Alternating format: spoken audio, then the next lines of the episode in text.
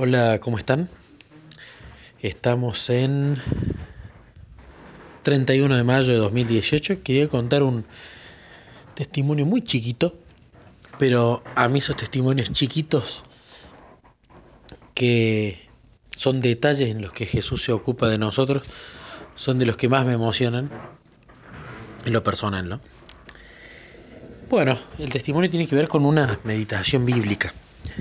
Yo para aprender voy meditando a la mañana o cuando tengo tiempo y mm, le pido mucho el Espíritu Santo a Jesús.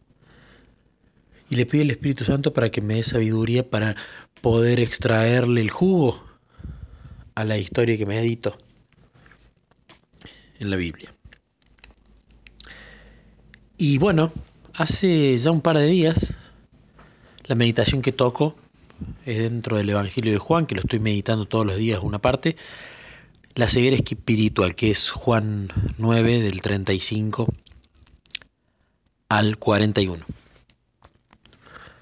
Bueno, como siempre lo empecé leyendo y lo voy charlando con Jesús, versículo por versículo, voy anotando cosas en la Biblia, preguntándole por dónde me quiere llevar, dándole mis conclusiones a Jesús, como, como si Él me tomase lección, yo lo tomo así. Y claro, bueno, no voy a nombrarles todo lo que medité, pero llegué al versículo 39, cuando dice, entonces Jesús dijo, yo he venido a este mundo para juzgarlo, para que los ciegos vean y los que ven se queden ciegos. A priori empecé a leerlo y digo, bueno, lo literal siempre tiene un mensaje más profundo. Entonces entiendo, bueno, sí, para que los ciegos vean, porque le había, le había dado la vista un ciego, le untó barro en la cara.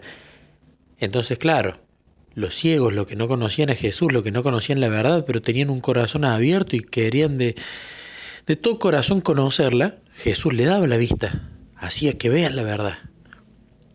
Dejan de ser ciegos para ver, pero no me cerraba en absoluto y los que ven se queden ciegos. ¿Cómo los que ven se queden ciegos? Digo yo. Si había gente que, que veía la verdad, ¿por qué los ibas a enseguecer? Y no me cerraba y le decía Jesús, no, no me cierra esto. Entiendo que a los ciegos le da la vista, pero ¿por qué a los que ven lo, los hace ciegos? Y bueno, notaba y digo, bueno, ¿será que eh, los que creen conocer la verdad espiritual en realidad se, se van a dar cuenta que, están ciegos y no la conocen. Y me puse a, sacar conclusiones, pero me empecé a poner indio porque decía, no, no, Jesús, ninguna de estas me cierra, por favor, envíame el Espíritu Santo, así puedo reflexionar porque no me cierra esto. Y estaba impaciente, iba caminando de un lado al otro y charlaba con Jesús y le decía, no entiendo, no entiendo. Me tiraba en la cama y le decía, no me queda claro, las conclusiones que anoté creo que pueden ir por ese lado, pero para mí hay algo que acá no está claro. Y seguía meditando y no podía sacarle jugo y le pedía al Espíritu Santo y sacaba conclusiones y agarraba por otro lado y iba por otra conclusión y no, ninguna, a pesar que había sacado muchas, ninguna conclusión me parecía correcta del todo. Habían como pinceladas que yo me daba cuenta que podían llegar a ser, pero no, cuando hay versículos que yo le saco el jugo es como una sensación adentro.